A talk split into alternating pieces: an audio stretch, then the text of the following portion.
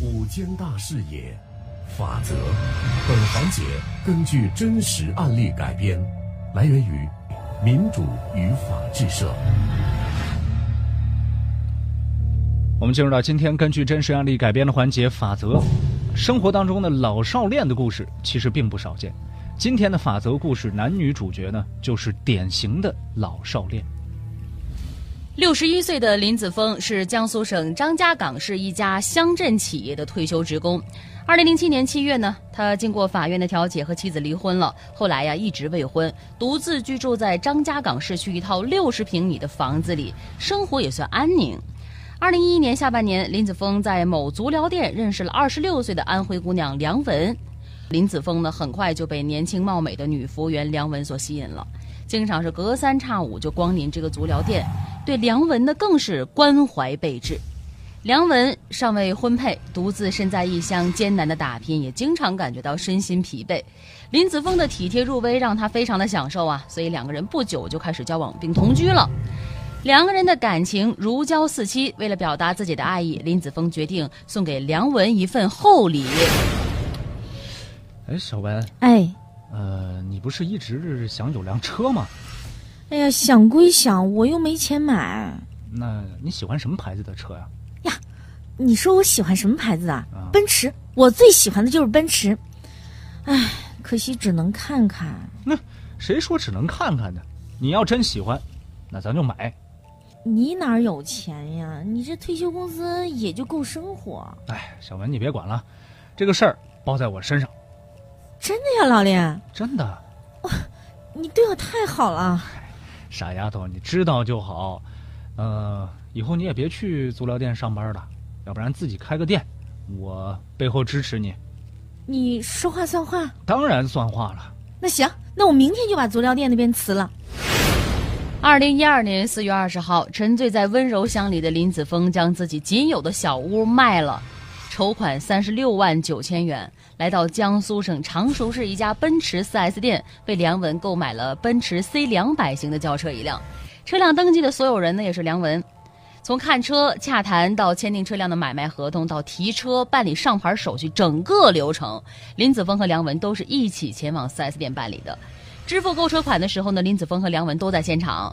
那么根据 4S 店的规定呢，当付款人和购车人不一致的时候，要必须填写代付款证明。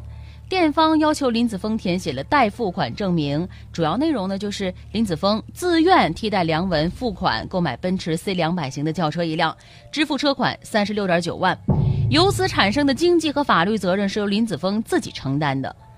办理完购车所有手续之后呢，林子峰和梁文欢天喜地的把车开回了张家港。一周之后，四月二十七号早晨七点多，梁文没有和林子峰打招呼，独自驾驶轿车离开了张家港。哎，小文，你开车出去了？哦，我去常熟找个朋友。你怎么也不打个招呼就把车开走了呢？什么意思，老林？我出门还得跟你汇报吗？不是汇报谈不上。你说你一个女孩家，你开着这么好的车出去，你至少跟我说一声啊！你说这样我也放心，是不是？我看你是怕我把车开走不回来了吧？我没那个意思。那你是什么意思？没什么意思，这次就就就就不说了。下次你再出去开车的时候跟我说一声。你要是不放心我，咱俩分手算了。梁文一气之下提了分手，林子峰啊非常的惊慌，通过朋友找到了梁文，在驾车返回途中呢，双方的矛盾再次升级，梁文报警了。后来呢，在公安机关的协调下，梁文在当天写下了保证书一份，内容就是梁文向林子峰保证，四月二十八号回去人和车。公证证明的车子是林子峰买给梁文的，这个保证书保存在公安机关。可是好景不长啊，相安无事仅三天时间，五月二号，林子峰和梁文再次发生纠纷，梁文报警了。后来因为协调无果，双方将轿车存放在张家港市公安局三星派出所。这和购车呀，仅过去了一周的时间，梁文就驾车离开了张家港，并和自己提出分手。林子峰对梁文真的是彻底失望了。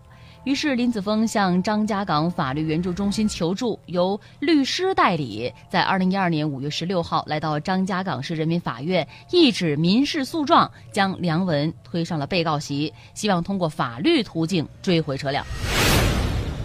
原告林子峰，你先陈述。呃，事情是这样的，在二零一一年的十一月，我和被告梁文认识。呃，第二年的三月份，这梁文欺骗我说愿意跟我共同生活，并且结婚。嗯，我就指望着这晚年吧也有人陪我，我就相信了。二零一二年四月的时候，这梁文要求我购买一辆汽车，供以后共同生活的时候开公司用。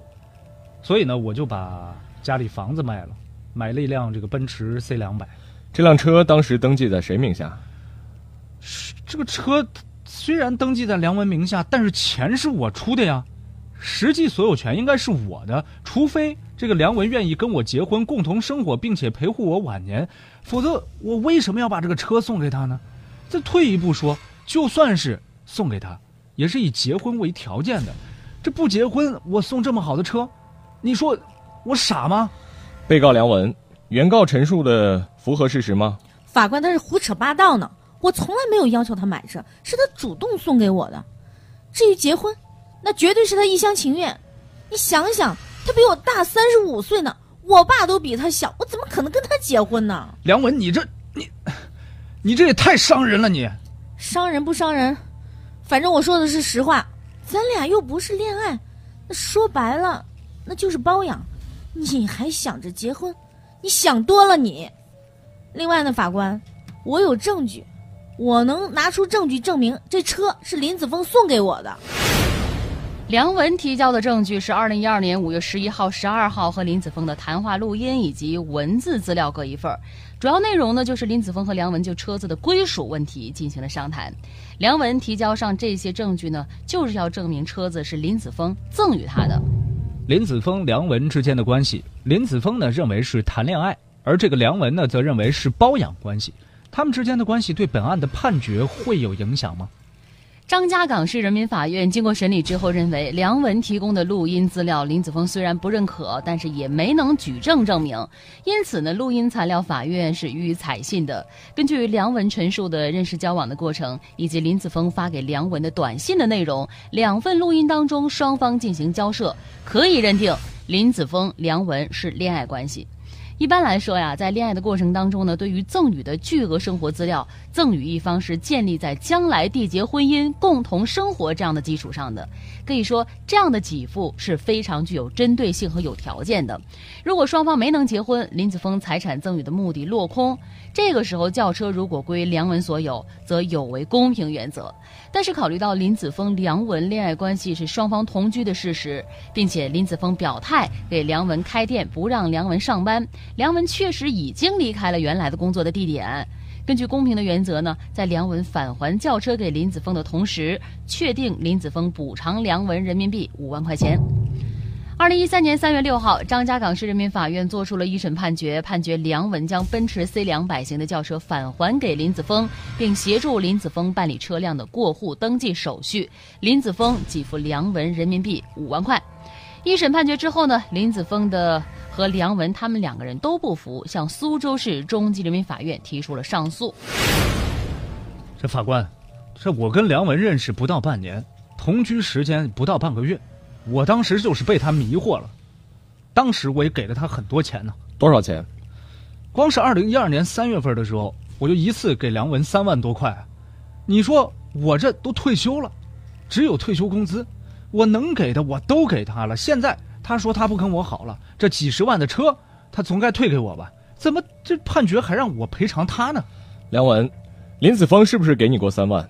是啊，是给过我三万，但是钱是他自愿给的呀，车也是他自愿买给我的，登记在我名下的呀。这钱和车是都是我自愿给的，这钱都不用说了，车辆发票的抬头是你，但是只是挂在你名下呀，是不是要送给你？我本来是准备结婚三年之后再考虑。谁说要跟你结婚了？你怎么还提这个事儿呢？那之前你不是说口口声声的你说你说不会干涉我找男朋友？不会干涉我结婚生子，你怎么这会儿又变卦了？梁文，我跟你说，像你这样的感情骗子，幸好我没有跟你结婚。这对老少恋人之间的官司折腾了一年多，双方一直是各不相让。二审法院会支持哪一方的诉讼请求呢？二审法院经审理之后认为，一审判决梁文返还轿车的理由正确，证据充分，应当予以维持。但是包养关系呢，是一种有悖于社会主义道德的不正当的男女关系，违反了公序良俗原则，不受法律保护。梁文是有完全行为能力的人，应当可以基于自己的意志来选择是否工作以及做什么样的工作。梁文是否在原来单位继续上班，或者是是否接受车辆的赠与之间，没有法律上的因果关系。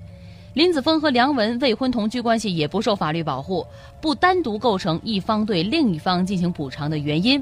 所以说，原审判令林子峰补偿梁文五万元人民币缺乏法律依据，应予撤销。终审判决，梁文将奔驰轿车返还给林子峰，并协助林子峰办理该车辆的过户登记手续，撤销林子峰给付的人民币五万块钱的判决。应该说，说到爱情呢，都说爱情里面年龄不是问题，但现实却是大多数的老少恋关系维系是以经济条件为基础的。但是老少恋双方年龄相差悬殊，感情基础是非常薄弱的，往往是难以修成正果，容易引发纠纷。不管是哪种恋情，目的还是单纯一些为好。感谢各位的收听和参与，以上为各位带来的是今天根据真实案例改编的环节法则。感谢我们的合作单位民主与法制社。本期法则记者是史修全，编剧陈蕊。法则周一到周五直播十三点十五分。想回听往期法则，可以下载蜻蜓 FM，搜索关键词“法则”就可以了。你也可以关注九一二的微信公众号“九一二声音工坊”，直接在线收听。